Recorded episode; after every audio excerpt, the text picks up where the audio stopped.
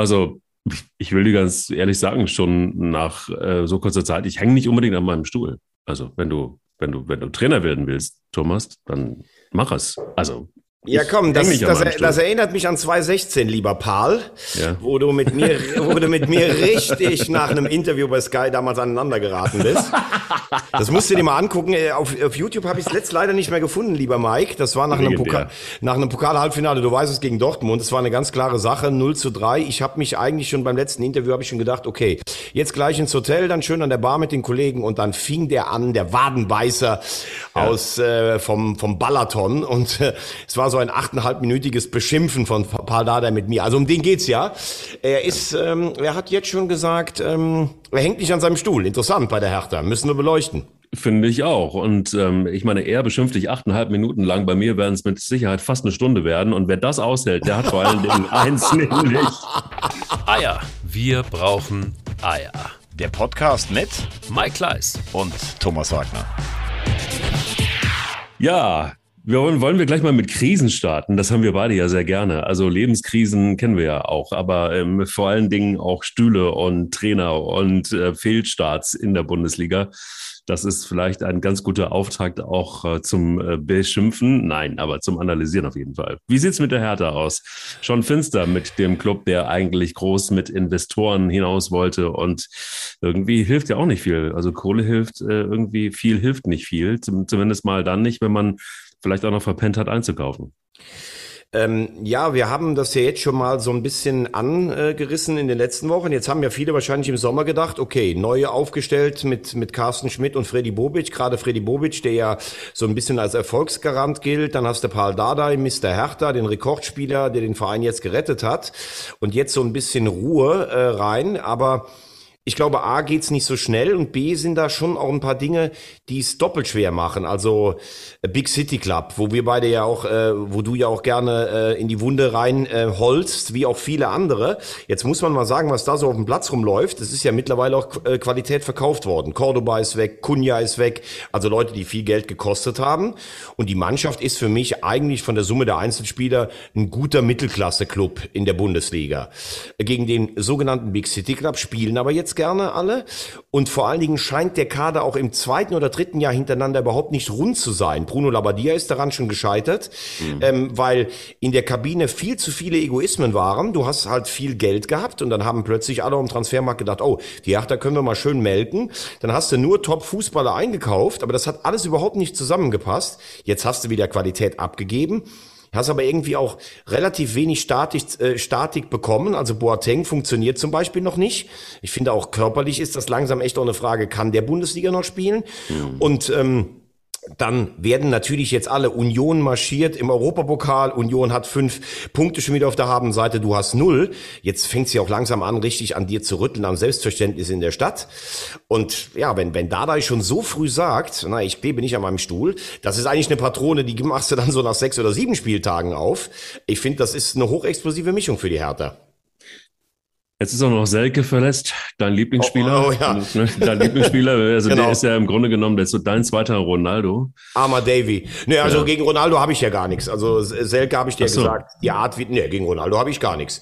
Äh, ich finde, wenn du, wenn du so lieferst wie Ronaldo, dann kannst du posen, wie du willst. Aber wenn du so einen Scheiße spielst seit Jahren wie Selke, dann solltest du nicht so rumposen. Ja, absolut. Aber 5-0 war eine klare Angelegenheit. Ich meine, das hat, hat das jemand anders erwartet in dem Zustand, in der der Hertha ist gerade? Ja, es ist ja so, das hat Paul Dada ja vor dem Spiel auch zu Recht gesagt, wenn die Bayern einen Sahnetag haben, da kannst du immer unter die Räder kommen. Und Lewandowski war natürlich wieder sowas von heiß. Also da können wir uns jedes Jahr nur neu vorverneigen. Der Mann hat eigentlich alles gewonnen und trotzdem ist der immer heiß wie Frittenfett. Aber ähm, 5-0 unter, unterzugehen, da muss man wirklich sagen, und das mit Leuten, das ist ja immer noch nicht schlecht besetzt. Ne? Du hast Jovetic, Serda, Luke Bacchio, Askasibar, Toussaint, also das ist jetzt auch keine, keine Jugendtruppe und 5 ist dann ein bisschen zu viel, muss man sagen. Und äh, Hertha ist ja in der zweiten Halbzeit regelrecht auseinandergefallen. Voll. Ich hatte so ein bisschen äh, Angst, dass das auch ein 12-0 wird, wie beim Bremer SV. Die, also es war schon, war schon irgendwie. Aber, ähm, aber weißt du, äh, wegen Big City Club, ne? Ich habe jetzt mal gerade drauf geguckt oder habe mir aufgeschrieben, wer neu gekommen ist. Belfodil, der hatte mal eine gute Saison in Hoffenheim. Dann Christensen, das ist ein Nachwuchstorwart aus Dänemark. Ecke Lehnenkamp, ähm, also ein Mittelfeldspieler von Ajax. Ja, und äh, da musst du jetzt sagen, das ist jetzt, das sind jetzt auch keine Einkäufe von einem Big City Club, sondern das ist, ne, du verstehst, was ich Zweite meine. Liga-Club eher. Ja, würde ich ge- sagen. genau, Ja. genau. Und jetzt haben sie nach den äh, Länderspielen haben sie halt Bochum gegen Fürth. Also da, da kannst du ja dran fühlen. Wenn du in den beiden Spielen nicht mindestens vier Punkte hast, dann wird's auch wirklich für den Trainer eng werden.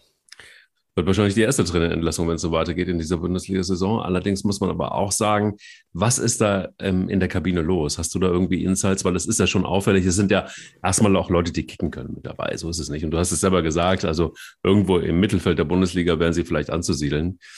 Ähm, ist es da so, dass so ein, so ein ähm, Boateng vielleicht auch nicht so wahnsinnig gut tut innerhalb von so einer Truppe?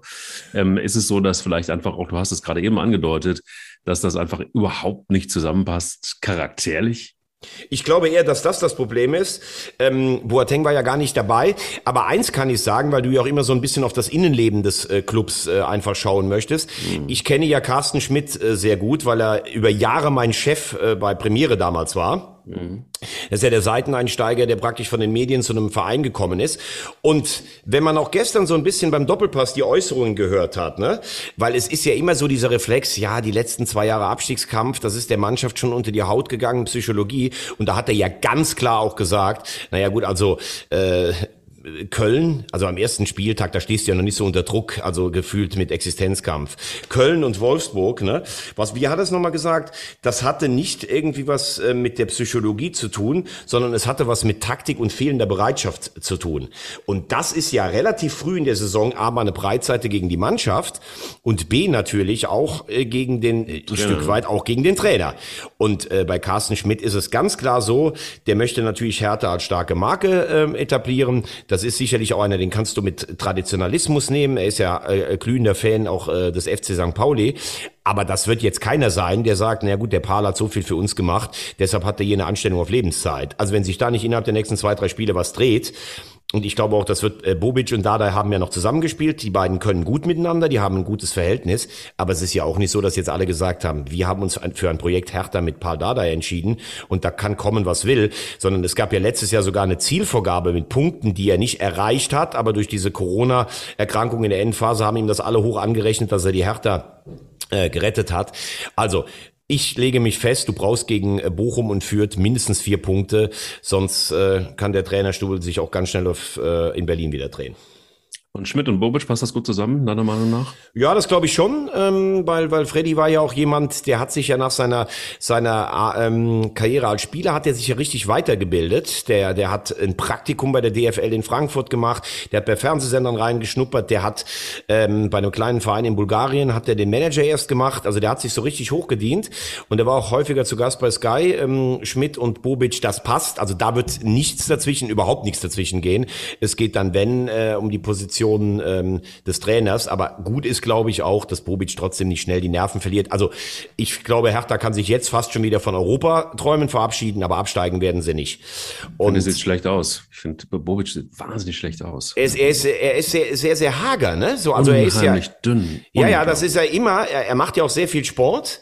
Ich glaube, er ist aber eher jemand so, ähm, der isst wirklich nicht viel. Und wenn der, wenn der Stress hat, dann macht er noch mehr Sport. Ähm, aber du hast recht, also er, er, er wirkt jetzt nicht wie das, er wirkt gerade im Moment nicht wie das blühende Leben. Aber er sah in Frankfurt und in Stuttgart auch immer schon sehr hager aus. Also wenn ich das nächste Mal sehe, dann muss ich immer sagen, also so braucht er nicht mehr gegen einen Zweikampf mit mir anzutreten. Also da wür- wür- würde ich ihn in der Luft schön wegräumen. Aber hast du auch gehört, ganz kurz nur, ähm, wie fandest du das denn? Ähm, weil wir jetzt mal zum nächsten Krisenclub kommen, zur Eintracht. Ähm, schon bemerkenswerter Auftritt von Oliver Glasner, der ja auch seinen Vorgänger Hütter und vor allen Dingen Bobic auch so ein bisschen mit angezählt hat in seiner Auflistung, was da alles schiefgelaufen ist. Ja, das finde ich irgendwie tatsächlich, das macht man einfach nicht. Das ist richtig schlechter Stil. Und ich finde auch, ähm, mach doch einfach deinen Job, mach ihn doch einfach richtig und mach doch vor allen Dingen mal was, dass die Eintracht tatsächlich auch mal wieder ähm, nicht diese wirklich schlimmen Fehler macht, die sie machen und die einfach auch die Eintracht, die sie vor boah, noch zwei Jahren waren. Also wo ist die Eintracht hin? Es ist schon natürlich klar, dass du wahnsinnig viele Abgänge hattest. Die, die Mannschaft ist nicht mehr die, die, vor, die es vor zwei Jahren war. Aber ich finde halt einfach auch, dass Glasner erstmal beweisen muss, dass er es kann. Und ähm, dann auszuteilen an der Stelle, dass er hat ja immer schon öffentlich, wir hatten das äh, ja das ein oder andere Mal auch schon, das ist mit Schmatke angelegt in der Öffentlichkeit, dann Dinge gesagt, die er besser nicht gesagt hätte. Also vielleicht ist es, äh, wäre auch mal gut beraten, sich jemanden zur Seite zu holen, der ihn so ein bisschen am Händchen nimmt, was er denn so erzählt und was er nicht erzählt. Ich mag ja Trainer ganz gerne, wenn sie schon eine große Fresse haben, dass sie dann auch liefern. Ähm, so wird es uns wahrscheinlich allen gehen. Aber dann irgendwie so aus der hohlen Hand raus, dann bist du irgendwie, hast du gerade mal drei Spiele in Frankfurt gemacht, hast jetzt auch noch nicht die Riesenleistung abgeliefert und bashst dann noch andere. Puh, würde da jemand sagen aus der Eifel und ähm, äh, da, da, bin ich ja bin ich ein bisschen weit fassungslos. Vor allen Dingen, weil es halt einfach dieses Spiel war halt einfach auch schlimm. Also es, es war halt einfach auch ein schlimmes Spiel, Spiel und die Amina hat völlig verdient ein 1-1 gegen die SG geholt. Also ähm, erste Halbzeit war Frankfurt schon besser. Nachher sind sie dann wirklich so ein bisschen ein Stück weit weggebrochen. Das ja. ist, da bin ich bei dir. Das war ein verdienter Punkt für für Bielefeld. Ähm, ja, Glasner hat in äh, Linz und in Wolfsburg geliefert. Deshalb kann er sicherlich auch mal was sagen. Aber ich bin vollkommen bei dir diese Ausgangsposition, die kannte er ja, als er dahin gekommen ja. ist. Klar, Freddy Bobic hat, und das, ich glaube, diesen Verweis, Klaasner ist ein intelligenter Junge, den hat er schon extra gemacht. Naja, das fing damit an, dass Freddy Bobic trotz laufendem äh, Vertrages den Verein verlassen hat. Das ist natürlich ein Querverweis jetzt zu Kostic, da kommen wir ja gleich noch hin. Ähm, dann hat er gesagt, ja, mein Vorgänger ist auch gegangen. Da muss man aber sagen, äh, Junge, da musst du jetzt aber auch mal ein bisschen ruhig sein. Also wenn du die ganze Zeit in Wolfsburg immer so kokettiert hast mit, ich weiß nicht, ob ich bleibe, dann wäre ich bei solchen Sachen wirklich ruhig. Und ähm, wir Du kannst dich erinnern, ich habe in der, unserem ersten Podcast gesagt, für mich ist die Eintracht der Kandidat für den größten Absturz in diesem Jahr, weil es ein unheimlich großer Aderlass ist. Und jetzt muss man natürlich auch mal sagen, wenn Krösche und Glasner die ganze Zeit da sind, und ein Silver nach Leipzig geht, dann kann man sagen, gut, Leipzig spielt Champions League, hat noch mehr Kohle. Aber es ist jetzt auch nicht passiert, dass die beiden ihn überzeugen konnten, in Frankfurt zu bleiben. Wenn jetzt Kostic plötzlich weg will, da kommen wir ja auch noch äh, zu, wenn Younes plötzlich weg will, da habe ich ja meine Meinung schon ganz klar zu gesagt, dann können die nicht immer sagen, ja, das liegt an den Turbulenzen der Vorsaison. Man könnte ja auch sagen, du, wir spielen Europa League, wir haben trotzdem eine starke Marke Eintracht Frankfurt und wir haben die Spieler davon überzeugt, hier zu bleiben. Also das scheint den beiden ja auch nicht gelungen zu sein. Und unsere Frage war ja, wenn du solche Charismatiker wie Bobic und Hütter hast, was machst du dann in der Nachfolge? Entscheidest du dich bewusst für einen Gegenentwurf? Das hat Frankfurt getan. Oder musst du schon versuchen, schillernde Leute dahin zu bekommen? Also Leute, die auch so, so Eintracht Frankfurt verkörpern, diesen im Herzen von Europa, aufregender Club, sexy, irgendwie ein bisschen chaotisch, immer in der Vergangenheit gewesen, jetzt strukturiert, aber immer noch unheimlich viel Leidenschaft. Und dann hast du da Kröche und Glasner, die, wenn sie am Tisch sitzen, wahrscheinlich auch eine halbe Stunde ihr Mineralwasser angucken könnten. Ähm, also, das ist relativ wenig prickelnd. Wenn du dich für den Weg entschieden hast, dann müssen die Leute aber auch irgendwann liefern. Und ich weiß nicht, wie du es siehst, es scheint ja mittlerweile gang und gäbe zu sein. Äh, hat ja auch ein gewisser Superfußballer wie, wie Herr Friedle bei Bremen gemacht, der wollte dann auch nicht mehr spielen. Ich äh, kann gar nicht sagen, äh, wie, wie ekelhaft ich das finde und wie zum Kotzen ich das finde. Da geht der Kostic einfach ins Trainerbüro und sagt, ich sehe mich nicht in der Lage, in Bielefeld zu spielen, weil ich möchte ja eigentlich bei Lazio spielen. Das hat natürlich auch Einzug gehalten und scheint immer mehr in Mode zu kommen. Aber das ist ja der Wahnsinn eigentlich. Also ich finde, ähm, Glasner hat das ja in, in dem gesamten Kontext auch gesagt. Ne? Also, also sprich Hütter, ähm, Bobic, und dann hat er gesagt, ähm, hat es ja alles aufgezählt hintereinander, was gerade so passiert ist. Ähm, Verein macht seit Monaten eine relativ unruhige Phase durch, beginnt mit Freddy Bobic, ähm, der hat gesagt, dass er geht, obwohl er noch einen Vertrag hatte. Dann sagte der Trainer, kann man Ali Hütter, ähm, dass er den Club verlässt. Dann ist Silva gegangen, dann Younes verlässt den Club und jetzt ist er aber doch wieder da und nun ist Philipp Kostic und bei allem ging es nicht mehr um Nummer 22 bis 24 im Kader, sondern durchweg um Führungsspieler und ähm, Führungspersonal im Club. So, das heißt also, der macht also die große Bubble auf, ja, und schlägt einmal komplett Tutti drum. Also natürlich bin ich bei dir, dass das nicht geht. Also, dass das, ich glaube, darüber müssen wir nicht reden, dass du als Fußballspieler einfach kannst nicht reingehen und sagen, pass mal auf, ich mache hier einen Sitzstreik. Ähm, ich esse auch nichts mehr, ich trinke auch nichts mehr und so lange, bis ich in Rom bin und dann äh, haue ich mir eine Pizza rein. Das funktioniert natürlich nicht. Das geht nicht. Also da, da musst du halt einfach auch durchgreifen. Aber diesen Rundumschlag ähm, in der Öffentlichkeit, da sage ich halt einfach auch, das ist genauso dämlich wie ein streikender Philipp Kostic. Ähm, ja, bei Kostic ist ja, ist ja ähm, eigentlich das Bemerkenswerte. Der war ja in den letzten drei Jahren ein absoluter Musterprofi bei der Eintracht. Ich kann mich bei keinem daran erinnern, der so viele kraftraubende Sprints durchgesetzt hat, der so viel Offensivaktionen noch hatte.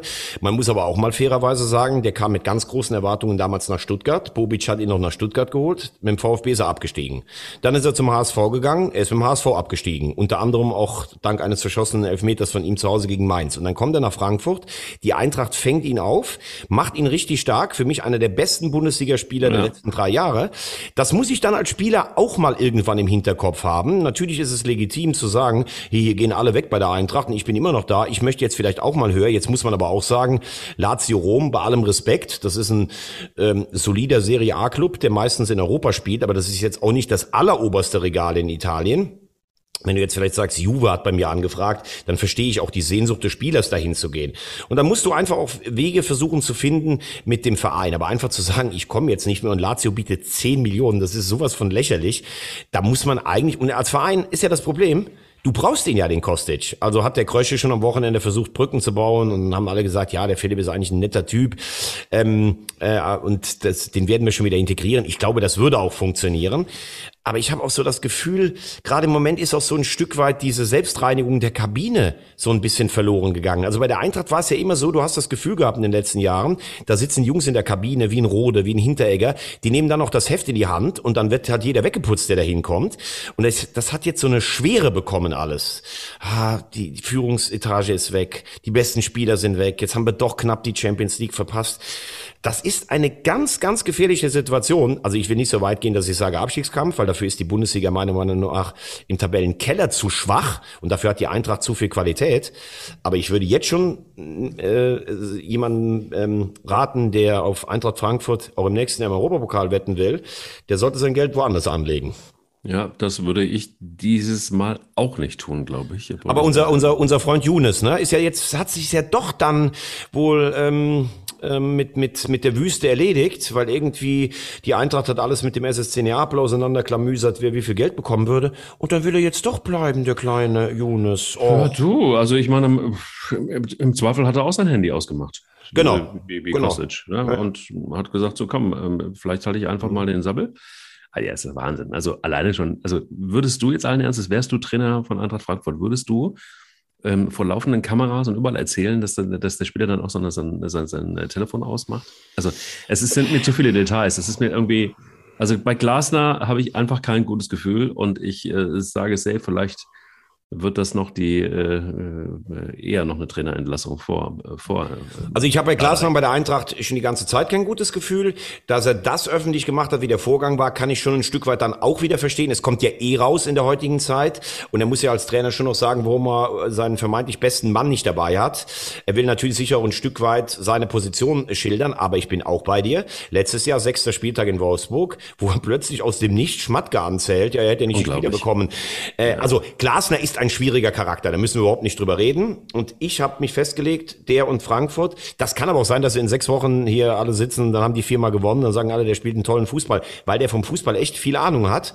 Aber die Eintracht ist im Moment ein Pulverfass. Und Younes ist bei mir noch, noch eine Stufe weiter als Davy Selke. Also Younes ist das allerletzte, muss ich dir ganz ehrlich sagen.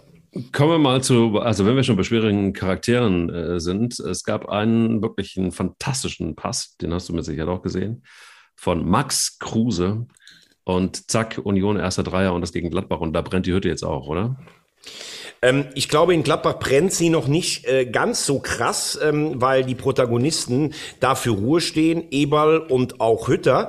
Und weil man einfach auch sagen muss, dass ähm, die Leistungen mit Ausnahme äh, von, äh, von Leverkusen, wo sie teilweise wirklich katastrophale Fehler gemacht äh, haben, bei Gladbach eigentlich gar nicht so schlecht sind. Ähm, also gestern, das war, wie, wie soll ich sagen, das war eigentlich ein Unentschieden-Spiel. Das war ein gutes Spiel, Union gegen Gladbach. Ja.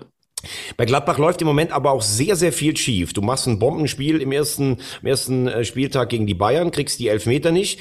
Im zweiten schlägst du dir die Bälle selber rein und alle verletzen sich. Gestern ist der Spielverlauf so gegen dich. Jetzt gehst du mit einem Punkt in die Länderspielpause. Das ist schon, muss ich sagen, echt ein ganz bitterer Auftakt. Aber Eberl und Hütter, die werden nicht die Nerven verlieren. Aber wir müssen natürlich auch nicht darüber reden. Die haben jetzt ein Heimspiel nach der Länderspielpause gegen Bielefeld. Das sollte dann auch für die Ruhe im Verein gewonnen werden. Der Kader ist sehr, sehr stark. Also du hast gestern immerhin noch in der Offensive Player, Wolf, Stindl, Hofmann, Neuhaus, Kramer gehabt. Das ist eine richtig gute Mannschaft. Zur Wahrheit gehört aber auch, dass die Vorbereitung für Gladbach mit am allerschwierigsten war. Sehr viele Nationalspieler kamen sehr spät zurück. Viele Verletzte, Corona-Erkrankungen. Da kann noch nicht ein Rädchen ins andere greifen. Aber klar, Du hast dir sicherlich nach den ersten Spielen hast du gedacht, naja, dann haben wir vielleicht vier Punkte. Ähm, da müssen jetzt schnell auch Punkte her, weil, denn das ist ja auch Inside, wo du auch immer gerne hinguckst. Die Stimmung in Gladbach ist einfach nicht gut, weil die vergangene Saison, seit diesem vermalmedeiten Derby gegen Köln, seit dieser ganzen Scheiße rund um Rose, natürlich auch nicht so ist, boah, wir haben eine gute Saison gespielt und da kommt jetzt noch ein cooler Trainer mit Hütter, auf den wir uns freuen, sondern die Leute sind auch gereizt da im Umfeld und wenn du in Gladbach jetzt siehst, hast einen Punkt und der, äh, der Lieblingsfeind hat sechs, der FC, das spielt dir äh, auch nicht in die Karten, dass du sagen kannst, oh, da ist aber jetzt richtig gute Stimmung im Borussia Park. Absolut. Ähm, ich fand aber auch, die, die Fehlerquote war wahnsinnig hoch und auch von so ähm, verdienten Spielern wie Herrn Kramer, ähm, ich sag nur irgendwie 2-0. Was ist da los bei, bei, bei Christoph Kramer? Ich hatte irgendwie den Eindruck, dass der so auch schon in der, in der letzten Saison also so gegen Ende, da war es ja irgendwie auch schwierig bei ihm. Ich habe ähm, kein gutes Gefühl, also besser mal auf den Punkt gefragt. Muss ich Gladbach hinten nochmal verstärken? Also gestern hat natürlich ähm, Bayer, der gilt ja als eigentlich schon seit zwei, drei Jahren so als, als Rohdiamant aus dem eigenen Fohlenstall. Mhm. Er hat natürlich gestern auch einen katastrophalen Fehler gemacht. Gut, du hast gestern auch immer noch Leute gehabt wie Elvedi und Benzebaini. Trotzdem, Benzebaini hatte, glaube ich, auch Covid-19. Die sind halt auch alle noch nicht am richtigen Fitnessstand. Dann hast du den jungen Scully, den du eingebaut hast. Das sollte ja normalerweise auch Gladbachs Weg sein. Du hast eine gute Mannschaft und hast aber trotzdem junge Spieler, die sie ja immer wieder finden, die du einbaust. Ne? Jetzt ist bei äh, äh, Personalie Kramer, da wird ja eigentlich immer so ein bisschen auch äh, darauf spekuliert, dass er irgendwann nicht mehr in der Stammformation ist. Wenn du natürlich auf deinem Posten Leute wie Neuhaus und Zakaria hast, jetzt ist Zakaria fehlt, er hat auch gefehlt. Der kam dann in der zweiten Hälfte kam der rein für Kramer. Äh, Kramer ist ja eigentlich ein Spieler, der von der Dynamik äh, denkst du eigentlich immer, dessen Zeit ist eigentlich schon abgelaufen. Aber er ist natürlich trotzdem ein ganz cleverer Junge, der auf der Sechs vor allen Dingen auch richtig guten Fußball spielen kann. Und ich glaube auch wichtig für das Innenleben einer Mannschaft ist. Ich finde, er hat letztes Jahr war er einer der besseren bei Gladbach über die ganze Saison. Äh, gestern hat er schlecht gespielt. Das würde er selbstkritisch auch einräumen. Ist ja auch ein sehr geschätzter ähm, Experte im Fernsehen. Also ich würde es jetzt auch nicht an Kramer festmachen. Ich würde es einfach daran festmachen, dass die Mannschaft auf keinem einheitlichen Fitnesslevel ist, dass es viel Unruhe gab. Jetzt gab es ja auch die Spekulation um Hofmann, um Ginter, um Tyram, äh, die beiden erstgenannten angeblich bei den Bayern gehandelt. Ich glaube, für Gladbach ist es jetzt auch gut, wenn am Mittwoch das Transferfenster mal äh, zu ist und wenn dann Hütter ruhig arbeitet. Da würde ich mich jetzt auch festlegen, trotz nur einem Punkt nach drei Spielen. Am Ende wird das für einen Platz unter den ersten sechs für Europa reichen.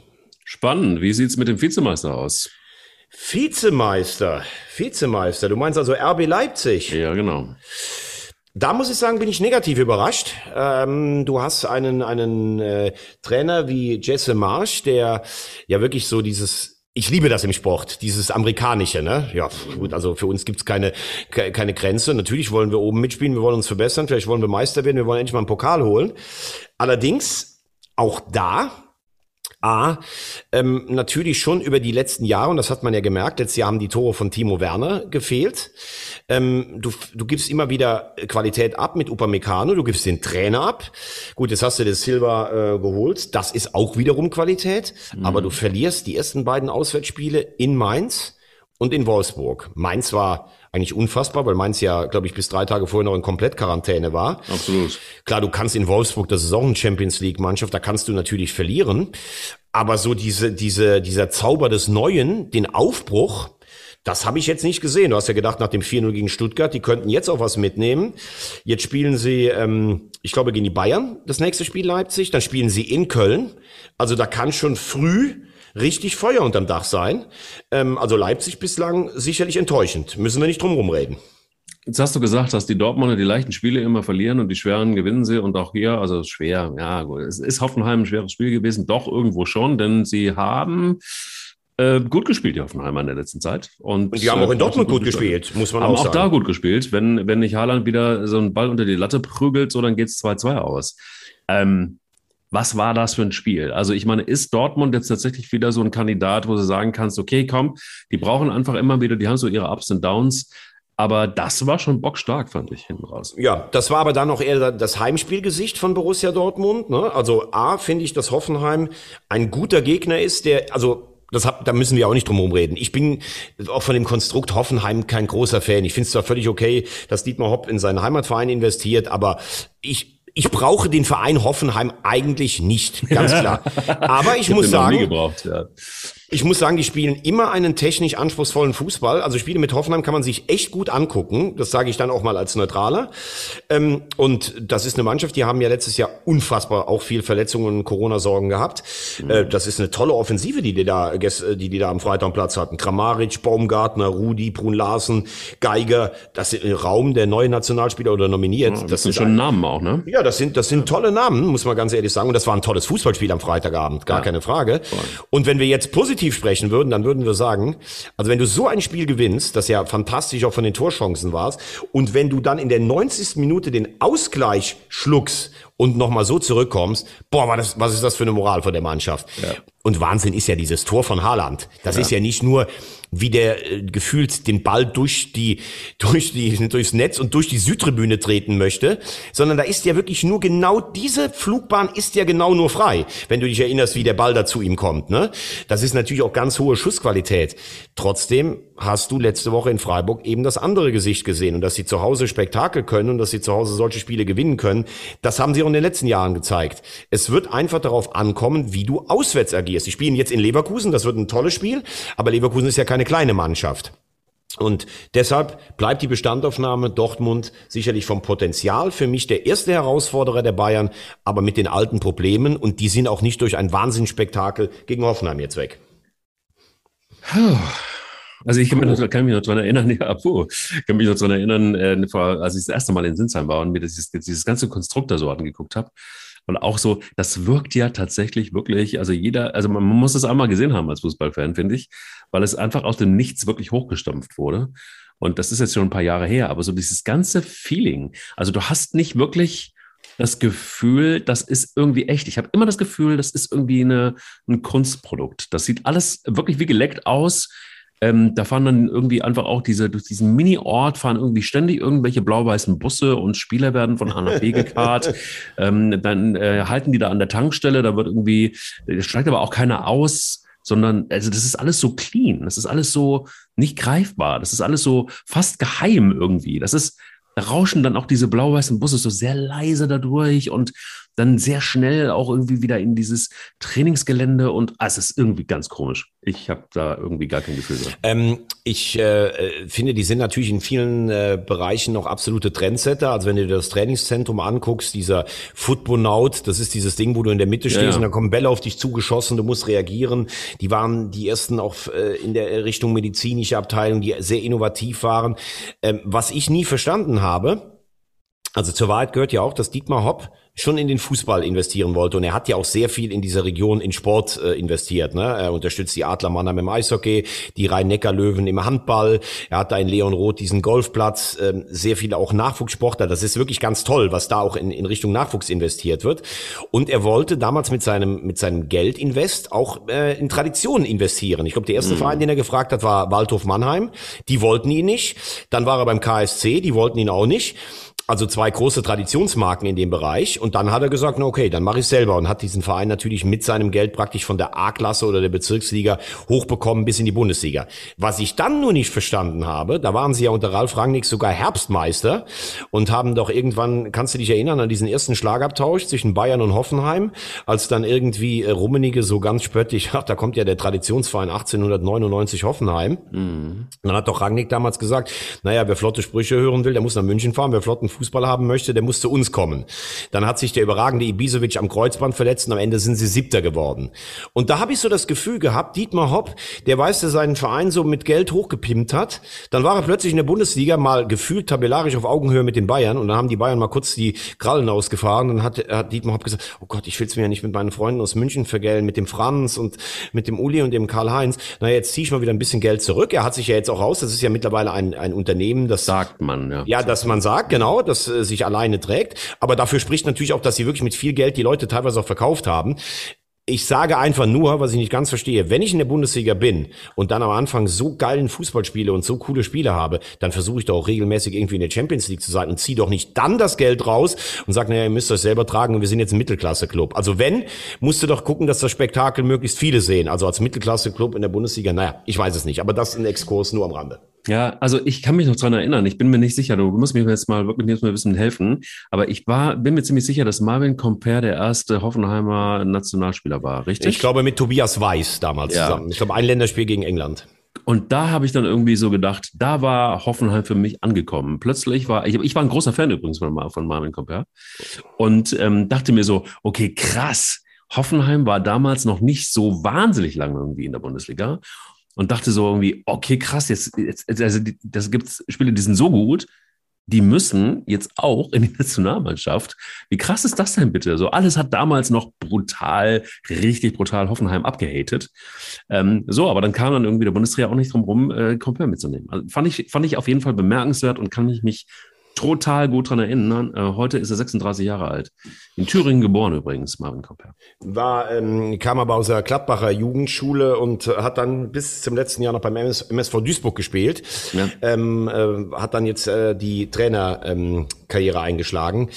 Aber gut, also äh, wir waren wir waren bei Dortmund. Ähm, bisschen Folklore muss sein, finde ich. Genau, bisschen, naja, Folklore, ob das so, also so traditionsreich ist dann äh, Dortmund auch nicht. Ähm, aber schauen wir noch ganz kurz. Ähm, äh, ich möchte das jetzt hier nicht unter den Tisch fallen lassen, denn wir haben ja. oft kritisiert und ich sag's dir eins, wie es war. Ich sitze heute Morgen vor unserem Studio, lese den Kicker. Da kommt mhm. ein bestens gelaunter Technikchef. Mhm. Kennst diesen, ja, wie soll ich sagen, fast schon leicht überheblichen, arroganten Gang. Ja. Ah, ja, gut, bildest du dich ein bisschen fort. Ja, wenn das Haar ja, so nach hinten fliegt. Ne? Ja, ja, genau. Ja, sieht ja, gut aus. Wenn man so, ich hoffe, da steht nur Gutes über den FC drin. Sage ich, ja. steht nur drin und auch absolut zu Recht. dann sage ich, du, ich weiß gar nicht, ob ich meine Prognose 7 bis 11 sogar noch mal nach oben korrigieren muss. Dann dreh das sich so rum, mach die Tür auf. Du kennst dieses freche Grinsen, das früher in den verschiedenen Kölner Bars alle Frauen zum Schmelzen gebracht hat. Ja. Ja, an Europa habe ich am Samstag auch das erste Mal gedacht. ja, klar. Da so war's. So war's ja. heute Morgen. Ja. Ja, und er hat richtig. Du, ich habe auch eine Kaffeetasse. Ähm, ihr könnt es jetzt nicht sehen, aber da steht drauf: You are truly fabulous. Ähm, das könnte man auch auf den ersten FC Köln ähm, so ein bisschen überstülpen. You are truly fabulous. Ist auch so. Ist so. Ist so was soll man sagen? Was, das war ein mega Spiel. Also es war einfach ein mega Spiel. Ich fand auch, also ich fand, äh, ich bin da dann irgendwie auch die Rosa, als Rosamunde muss man, ich, da sind wir wieder bei der Folklore. Also Rosamunde muss ich sagen, mir tut das schon auch gut, wenn so ein Simon Zoller dann irgendwie von Anthony Modest in den Arm genommen wird und du siehst Zoller nicht mehr, weil da wird es einfach dunkel. wird es einfach nur noch dunkel. Der ist einfach, du siehst ihn nicht mehr, der verschwindet in ähm, Anthony Modest. Übrigens, Modest muss man mal sagen, äh, da habe ich ja auch oft gesagt, boah, äh, ganz ehrlich, ich glaube, Stinkstiefel in der Kabine, der ist da letztes Jahr rumgefallen. Ich weiß nicht, was der Baumgart mit dem gemacht hat. Der sieht ungefähr sieben Kilo leichter aus, der sieht fit aus. Das ist ein ganz anderer Modest. Und das ist ja das, wo ich wirklich sage, allen Respekt vor Steffen Baumgart, allen Respekt vom FC.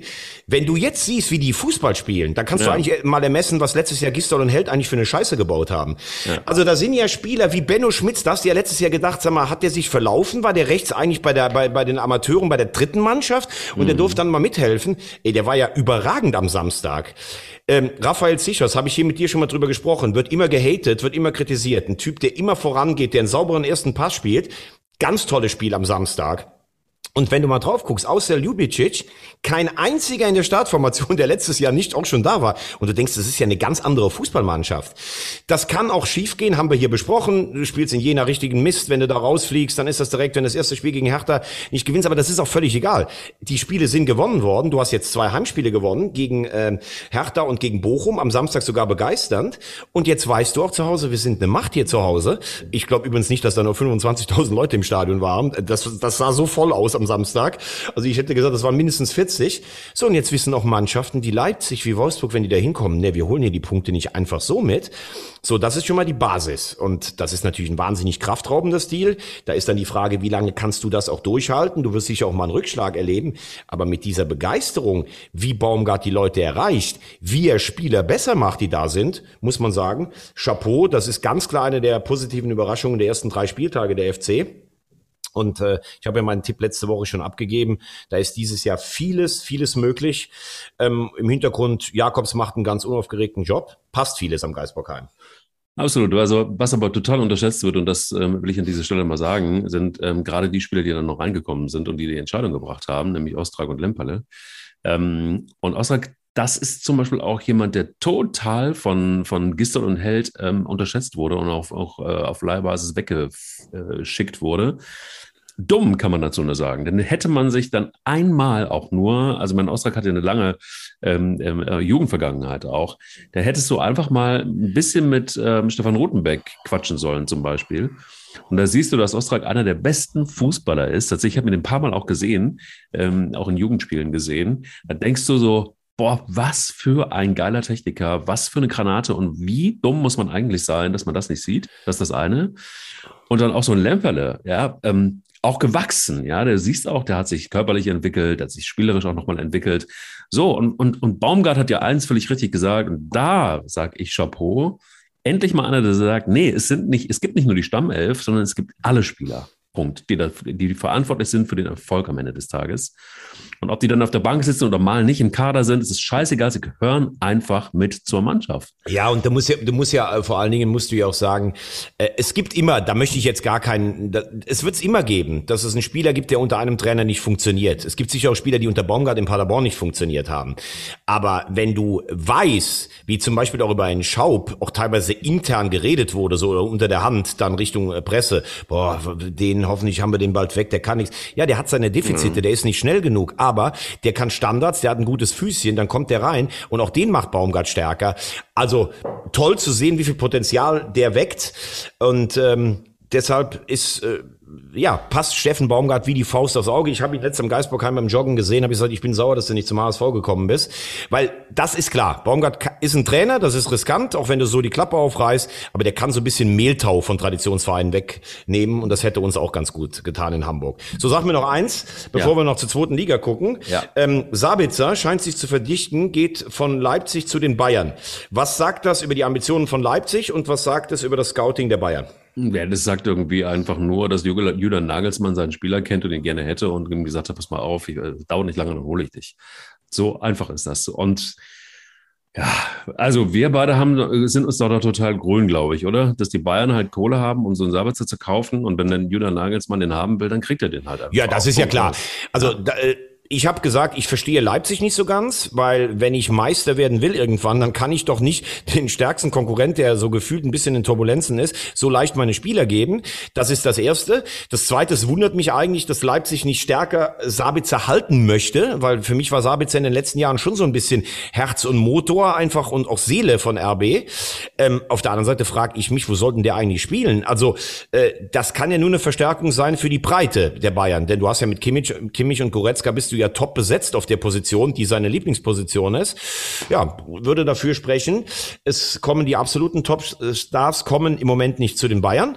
Warum auch immer. Entweder haben sie die Kohle nicht oder sie haben, äh, sie haben einfach den Markt nicht so im Blick. Du kannst ja auch mal Spieler entwickeln. Aber Sabitzer ist kein junger Spieler mehr. Da kann es nur um die Breite gehen, genauso wie es bei einem Hofmann gewesen wäre. Ginter kann ich noch verstehen. Da sagst du, ist einer der besten deutschen Innenverteidiger. Aber das wirkt auf mich gerade zum Moment. Wir sind wieder relativ spät, wie letztes Jahr, wo Salihamidzic am letzten Tag vier Spieler geholt geholt hat und sich außer Choupo-Moting kein einziger durchgesetzt hat. Ähm, ja, wenn er nicht so teuer ist, kann ich verstehen, dass du Sabitzer holst, weil der Kader ist echt dünn von den Bayern, aber eine Verstärkung in der Spitze ist es nicht. Ja, muss man auch mal fragen, irgendwie muss man vielleicht einfach mal Oliver Minzlaff auch mal fragen, so, ähm, warum hält man so einen Spieler nicht? Genau. Aber gut, das ist dann irgendwie nochmal eine andere Diskussion. Lass uns mal in die Liga 2 gucken. Genau, du hast es angedeutet. Du hast, äh, ja, letzte Woche hast du ein sehr schönes Wort gesagt. Ähm, das mochte ich sehr, nämlich Schweineliga. Es ist eine Schweineliga. Ich habe mir das eine oder andere Spiel tatsächlich jetzt auch mal angeguckt in der Tiefe und muss sagen, puh, das ist schon auch harte Kost teilweise. Und ähm, nie ist mir so klar geworden, du sagst es ja irgendwie die ganze Zeit, dass ihr eine ganz normale Zweitligamannschaft seid mittlerweile. Aber ist auch so, wenn du dir das 0-0 gegen Heidenheim mal anguckst, das HSV, deines HSV, das ist schon auch bitter, wenn man dann so sieht. Also, ich habe es dir ja auch per WhatsApp gesagt. Ich, ich lebe immer noch so ein bisschen in der Folklore. Ich lebe auch immer noch so ein bisschen in der Vergangenheit. Und wer noch nicht die Dokumentation von Amazon Prime und ZDF in Kooperation Schwarze Adler gesehen hat, Das heißt also, ähm, schwarze äh, Fußballnationalspieler, die das so ein bisschen berichten, wie sie mit Rassismus zu tun hatten oder haben immer noch. Ähm, und das ist alles noch nicht so lange her welche Reaktionen es in Stadien gab und so weiter, einfach angucken. Und da unter anderem war auch immer wieder Jimmy Hartwig zu sehen, deshalb komme ich drauf. Ähm, also Fußballspieler ohne Ende, die der HSV nachzuweisen hat, ähm, Erfolge sowieso, da will ich gar nicht mehr weiter drauf eingehen, aber dann siehst du irgendwie so dieses Spiel gegen Heidenheim und denkst so, oh, er sagt immer Schweineliga und es ist auch echt eine Schweineliga. Aber, aber äh, da möchte ich dir in einem sogar widersprechen. Das ja, war ein, ja, das war eigentlich ein, ein ganz gutes Fußballspiel. Ich zitiere auch mal den Hä? Ja, also das war ein gutes Fußballspiel. Also ich zitiere mal den Kicker, Spielnote 2. Es ging hin und her in diesem Spiel mit oh. Phasen und Chancen für den FCH, dann wieder für den HSV. Das Spiel hätte sicherlich auch 2 zu 2 ausgehen können, verhinderten gute Torleute. So, ich sage Folgendes, warum ich immer Schweineliga sage. Der HSV ist im vierten Jahr in der zweiten Liga, hat mittlerweile auch einen Zweitliga-Etat und kommt nach Heidenheim. Und Heidenheim hat in den letzten Jahren immer oben mitgespielt. Da würdest du jetzt eigentlich, wenn du, wenn du jemandem vorher nie gesagt hättest, was das für Vereine sind, da würden die sagen, ja gut, das ist ein Spiel auf Augenhöhe. Es ist aber so, dass Heidenheim immer noch und wahrscheinlich in 17 Jahren, wenn der HSV immer noch zweite Liga spielen würde, verkaufen könnte. Da kommt der einstmals große HSV. Wir sind hier die Kleinen, wir können uns erstmal hinten reinstellen. Ich will damit sagen, das Spiel war nicht schlecht, weil es einfach ein Spiel war, wo du schon gesehen hast, der HSV wollte das auch spielerisch lösen, aber der HSV hat nicht mehr die Qualität der letzten drei Jahre. Das muss man auch ganz klar sagen. So, und dann hast du in den letzten zwei Jahren sogar mit einem viel stärkeren Kader sogar da verloren. Und du hast zum Beispiel letztes Jahr zu Hause gegen Darmstadt verloren, hast da jetzt einen Punkt geholt. Jetzt hast du aber nach fünf Spielen nur sechs Punkte, trotz guter Ansätze. Selbst das Derby auf Pauli war ja ein gutes Fußballspiel. Das erste Spiel auf Schalke war ein gutes Fußballspiel. Und jetzt ist die ganze Unruhe schon wieder da, weil wenn ich die Kicker App zum Beispiel selber aufmache, da steht, HSV strauchelt auch in Heidenheim. In 0-0 in Heidenheim ist per se eigentlich mal für diese Mannschaft gar nicht so schlecht, aber im Gesamtkontext hast du sechs Punkte und du musst schon aufpassen, dass du das nächste Spiel gegen Sandhausen jetzt gewinnst, weil sonst hast du wirklich die Hütte schon am Brennen und da musst du auch gucken, wenn nicht frühzeitig die Aufstiegsplätze aus den Augen sind, dass du nicht ganz unten reinrutschst. Ich fände okay, wenn du jetzt sagst, wir vertrauen dem Trainer, wobei das finde ich schon problematisch. Der schickt Duziak weg äh, im Verbund mit, mit, mit Bolt, weil da waren ja Disziplinmaßnahmen. Der schickt Leistner weg und du richtest alles auf den Trainer aus, der aber bisher keine Ergebnisse liefert. Lass die nochmal drei, vier schlechte Wochen haben, nach St. Hausen kommt Bremen und Nürnberg, dann ist irgendwann der Trainer weg und du hast wieder den Kader umgestaltet. Also ich finde den Fußball, den sie spielen, attraktiver als letztes Jahr teilweise. Aber die Punkte sind nicht da. Und deshalb Schweineliga, weil du selbst in Heidenheim wieder das Spiel machen musst. Und die Probleme haben ja jetzt am Wochenende nicht, aber auch Schalke und, und Werder. Und deshalb ist und bleibt es eine Schweineliga. Schön, dass du sagst, wir bleiben im Norden. Herzlichen Glückwunsch, Werder Bremen. Es hat endlich funktioniert. Meine Fresse, das war aber auch eine zähe Geschichte. Ähm, beziehungsweise ja, 3-0 gegen Rostock. Das sieht so klar aus, aber so klar war es dann noch nicht. Nee, war es nicht, aber letztlich war es dann doch verdient. Du hast jetzt mit Duxchen einen Mann, der weiß, wo die Kiste steht. Das ist wichtig. Dennoch, ähm, wenn du natürlich äh, guckst auf das, was da gestern in der Stammformation war, und würde sagen, im ersten Jahr ist es ja ganz oft so, dass du vielleicht auch als abgestiegener Traditionsverein versuchst, okay, mit gutem Personal, hast natürlich ein paar Stars verloren, wieder hochzukommen. Ich habe dann gestern mal Interesse halber auf die Aufstellung geschaut von Werder. Zetterer im Tor, okay. Dann hast du hinten Agu, Velkovic und Toprak. Das ist noch wirklich, die haben ja auch in der Bundesliga schon gespielt. Und dann im Mittelfeld Rapp, Groß, der ist noch übrig geblieben, Schmidt, Schmid, Duxch und Dingchi. Puh, da ist aber ganz schön viel auch Aderlass äh, gewesen. Aber du hast natürlich ein paar junge, hungrige Wilde. Und ich glaube, dass für die zweite Liga Anfang kein, äh, kein schlechter Trainer ist. Aber das wird auch alles andere als ein Selbstgänger mit dem Aufstieg. Da glaube ich fast, wenn ich vom Personal sehe, weil Terodde halt auch wieder, weil er auch wieder knipst. Jetzt hast du auch emotional die Leute gegen Düsseldorf äh, dabei gehabt. Also mein, mein Aufstiegsfavorit Nummer eins bleibt dann weiter Schalke. Aber du siehst halt auch Paderborn, wie die marschieren. Du siehst Pauli ist stabil oben. Das wird dieses Jahr wird der Kreis der Aspiranten. Das waren in den letzten Jahren ja meistens nur vier, fünf Mannschaften. Ich glaube, da können sieben oder acht Mannschaften aufsteigen in der zweiten Liga. Ja, das sieht mir ganz danach aus. Und es ist auch wirklich gut, ähm, dass so ähm, ein paar Mannschaften, die jetzt auch so ein bisschen ein Problem, Probleme hatten, wie Kiel zum Beispiel, finde ich auch gut, dass die mal wieder 3-0 irgendwie Auer weggefegt haben. Also da ist viel Kraft drin auf jeden Fall, so will ich sagen. Und ähm, einer hat mir besonders viel Spaß gemacht und es ist, äh, es ist mittlerweile auch scheißegal, wo er spielt. Ich bin ähm, äh, mittlerweile echt Poster-Fanboy von Simon Terodde. Wirklich gut gemacht und äh, der trifft einfach egal, wo er spielt. Ist einfach unfassbar. Ja, immer über 20 Tore. Ist halt auch ein, ist halt einfach auch ein guter Typ, der andere mitreißt. Das muss man sagen.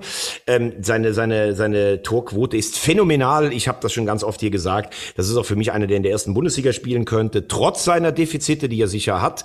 Zu wenig Tempo und vielleicht dann auch im Kombinationsspiel manchmal nicht so eingebunden. Das er letztes Jahr auch in der Rückrunde gesehen. In Hamburg, da hat er nur noch sieben Tore geschossen. Wenn er keine Bälle bekommt, dann ist er auch keiner, der mal aus dem Nichts was machen kann, vielleicht wie ein Lewandowski oder sowas. Aber da reden wir ja jetzt auch über aller, aller, allerhöchste Weltklasse-Qualität. Er ist einfach ein feiner Junge, er kann andere mitreißen und er weiß einfach, wo die Bude steht. Das ist wirklich schon phänomenal, wenn du über so viele Jahre so eine Quote vorzuweisen hast. Das ist ganz schön. Einfach, also euch eins ja eint ja so vieles. Also Simon Terodde ähm, und ich. Äh, beides Echt? Kanten, ja, ja, beides Kanten, beides Jäger. Ähm, äh, beides gute Typen, beide hochkompetent, beide können erste Liga und alle beide haben eins, nämlich. das darfst du jetzt dann sagen. Das Schlussjingle sagt das.